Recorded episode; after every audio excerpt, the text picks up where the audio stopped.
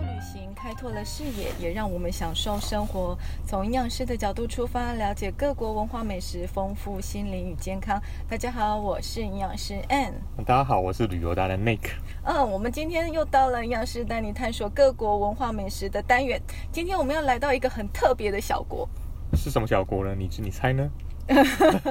其实这个小国很有名、在欸最近在那个新闻的热搜度很高的一小国，对对对，就是我们的立陶宛啊啦。我们今天就介绍立陶宛啊啦。对立陶宛，感觉上是在地理课本才会出现的国家。对，因为它是非常小的一个国家，它对的地理位置在呃欧洲的东北方，俗称波罗的海的三小国之一。那波罗的海是哪三小国呢？我对跟在这边重复一下哪三：小我国国、 立陶宛、 啊拉脱维亚跟爱沙尼亚这样子。啊，真的都是地理对课本上对对对才会对看到的耶。那为什么它最近很有名呢？嗯，因为他最近对我们非常友好，他捐了对啊疫苗，捐了两万剂的 A Z D 疫苗给我们。对，其实听到两万剂会觉得很少，少但是因为立陶宛很小，对，它到底有多小？他的人口大约只有两百八十万人而已。所以相当一个台中的人口。对，没。错，大概是一个台中人口人数，但他然后就他愿意把两万剂的 A Z 疫苗捐给我们，对啊所以其实他们算是对我们非常友好，这样子真的是雪中送炭呢、看对对对，你看台湾都不够用呢。对自己都不够用了，现在每天都在抢疫苗， 我们现在非常的困扰。对，这我们样子。连小小的台中都不够用 呢。对对，重点就是对我们在台湾设立的一个办事处，对这个其实是非常有象征意义，就是意思是说，嗯呃，他把台湾纳入他的一个经济政治的一个指标，然后就是哦说，哎、我们可以互设友好，等于就是说，我们如果要去办任何的文化对政治上的事情，其实就是透过这个立陶宛办事处去做交流。其实他这个在政治很有意、心政欸治或经济上是一个非常重大的一个突破。这感觉上很像古时候的那个联姻的那种感觉吗？嗯，可以这样讲，简单来说可以这样就是讲，因没为有错啊了。互相的人员都要过去到对方进驻了。。对对对对对。哦，好友善哦！所以是的我们今天一定一定要好好的来介绍立陶宛，然后好好了解它的美食。因为在做文章的时候，其实我看他们美食很多跟台湾很像，哦，是这就样是子吗？虽然感觉上距离很远，有没有，而且哎，这不就是台湾的肉圆吗？我们待会再跟大家分享。所以基本上立陶宛呢，对因为它之前呢是其实被德国统治过，嗯，所以饮食文化受到德国影响很大。对但是后来因为历史政治因素，它又是嗯呃被苏联统治，对，然后所以它的饮食习习惯跟苏联跟德。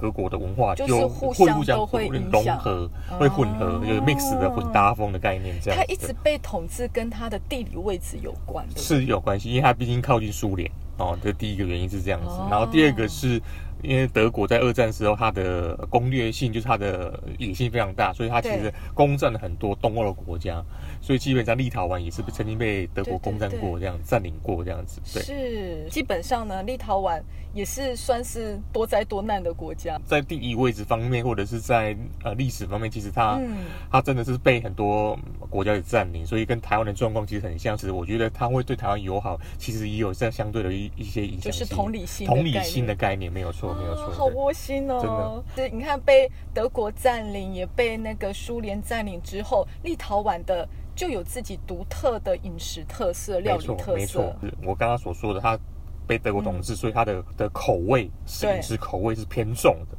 哦，对对，再加上常年常年的一个战争，对所以他们必须。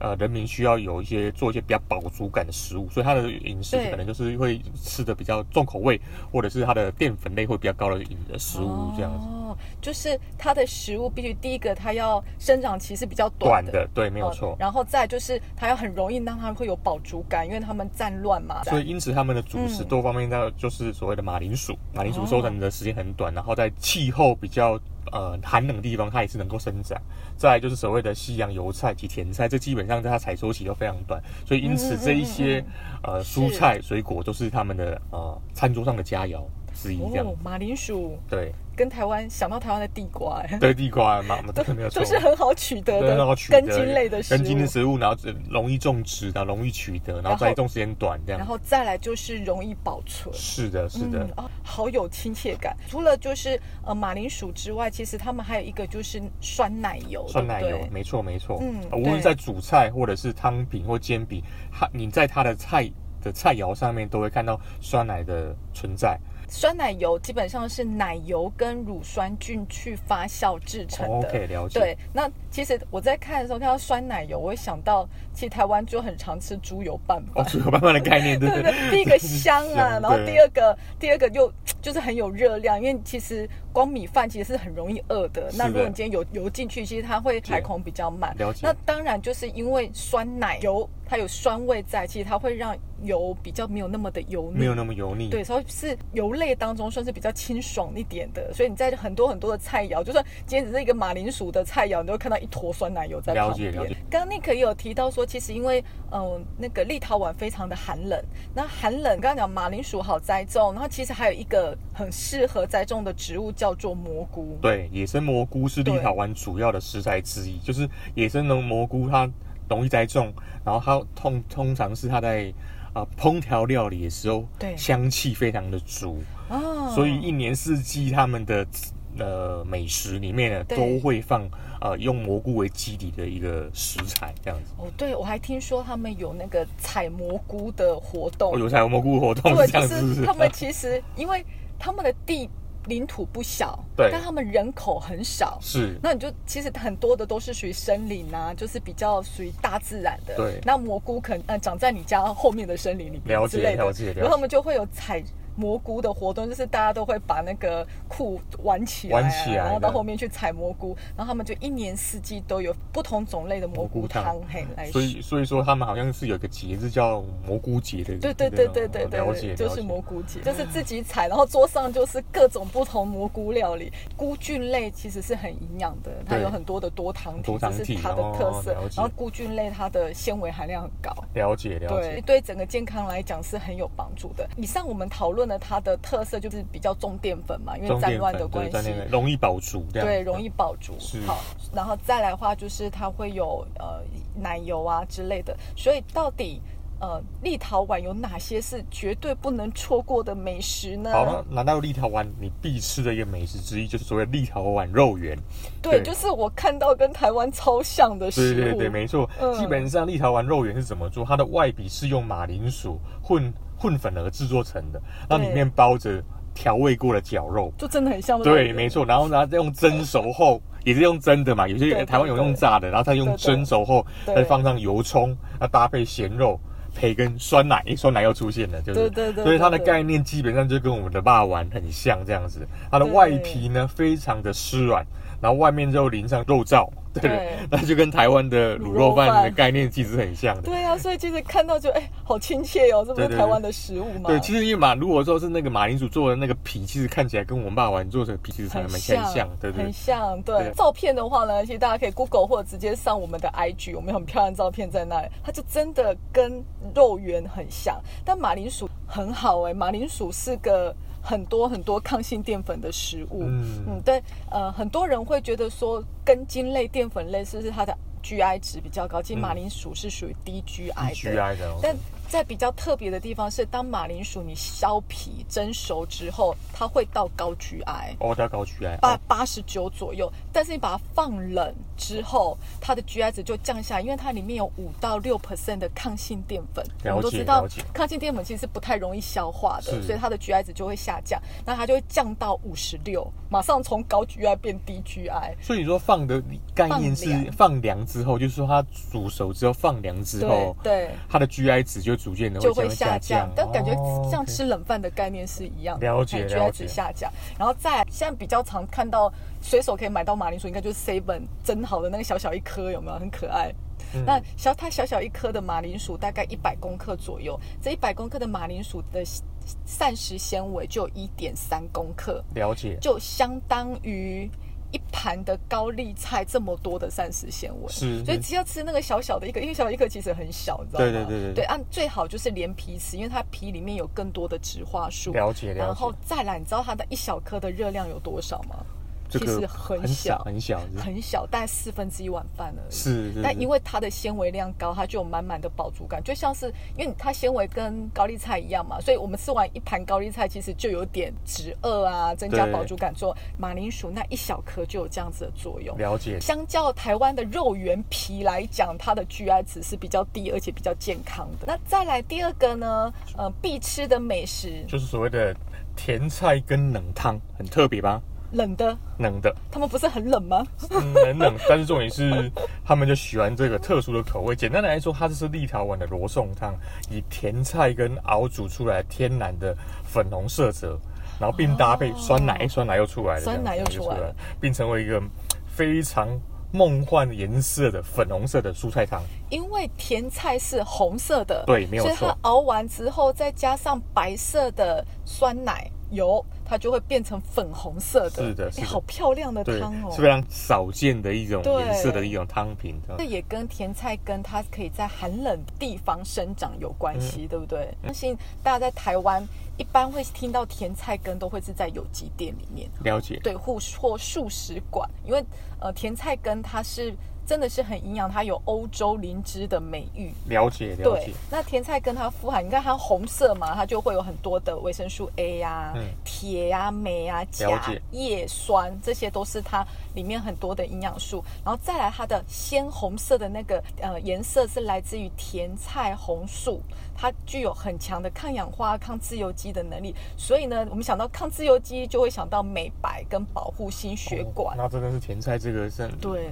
它的所以功效算是蛮很多多的。精力汤都会加甜菜根。好，第三道立陶宛必吃的美食是什么呢？就是所谓飞鱼菜，飞鱼，我有看过 YouTuber 介绍过。，对，就是我的它呃印象就是它很臭臭，的确，为什么？因为它是用它用特殊的方式做发酵，它嗯它基基本上呢，就是飞鱼呢，它会把它抹上盐，就是把它的鱼翅呃鱼刺弄弄对掉对，对它抹上盐，在腌制二十小时之后呢，在没有灭菌的情况之下，对直接放在那个呃腌制桶子里面，然后所以让它在里面继续发继续酵，发酵，哦所以所以它它就会一会直产气。哦，它是对利用发酵，然后让它里面的呃好菌，就是你刚刚讲到说，就是一些发酵菌菌在里里面面，达到天然嗯抑抑制制坏坏菌菌的的作作用用。所对以它就没有在做，一般罐头都会做后杀，就是呃结束之后再用杀菌把里面整整个菌都杀掉，它没有做这个动作。它腌制过程之中呢，它会产生大量的二氧化碳，还有一些奇怪的异味，例如说乙酸、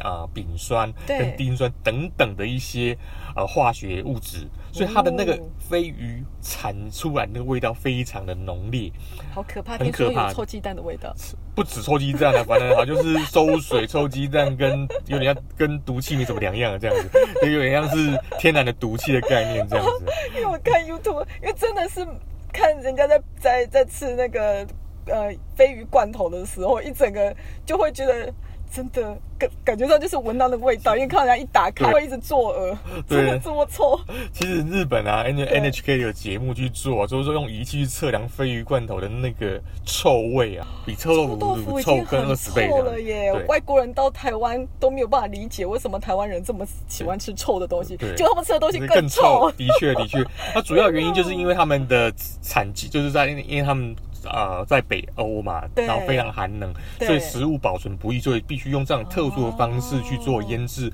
鱼罐头，啊这样才能保持更是久，啊然后可以放很久的时间。其实，在中国，就是我们台湾这边，我们保存方我们会用咸鱼，对，就是腌制腌的制的咸鱼腌，就他们是把它腌制完再发酵，然后入罐头。对，哦，所以也是其实是天然的保存方式。了解了对解，，我们今天要介绍叫做飞鱼菜。是飞鱼菜，我看过照片，很漂亮。对，没有错，嗯它就有点像多层的沙拉组合。对，然后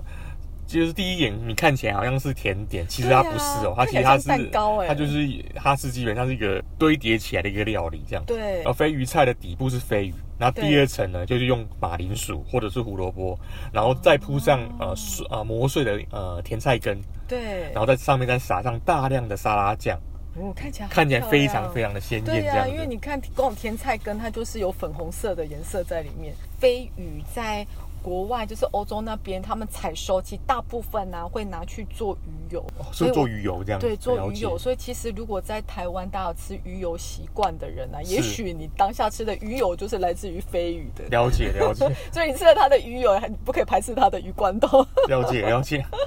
那第四个立陶宛必吃的美食是什么呢就？所谓的烤饺子，饺子，就是像我们台湾想到那个饺子，然后送进去烤嘛。嗯嗯，大概概念差不多。基本上呢，外皮呢，它是用面粉、跟黄对油、鸡蛋跟优酪乳做成的。优酪乳、哦，对，没错没错哦，好里健面康呢会塞满肉跟洋葱及一些美味的一些馅料，就是看各个有点像家庭料理吧，可能嗯对大家妈妈会有自己的特殊的秘方，会加啊其他东西这样子的哦概但念。是是用烤的。对对对对那对，这样感觉是很像台湾的咖喱饺啊，对类似咖喱饺这它样子就，比较像是一种很像港式点心的那一种感觉，对不对？点叫心煎品。堆啦，或者是叫煎堆，港式点心叫煎堆，对，煎堆对对对对对，哦， 长知识，长长知知识识。叫煎堆，外面是酥的，里面是软的。然后里面充满了哦一些洋葱跟肉馅，然后有些妈妈呃或者是有些有些呃餐厅可能会加一些蘑菇，因为蘑菇是也是他们主食，对对对增加味道这样子香气香气对，哦，感觉上很好吃哎。第五个立陶宛必吃美食是什么？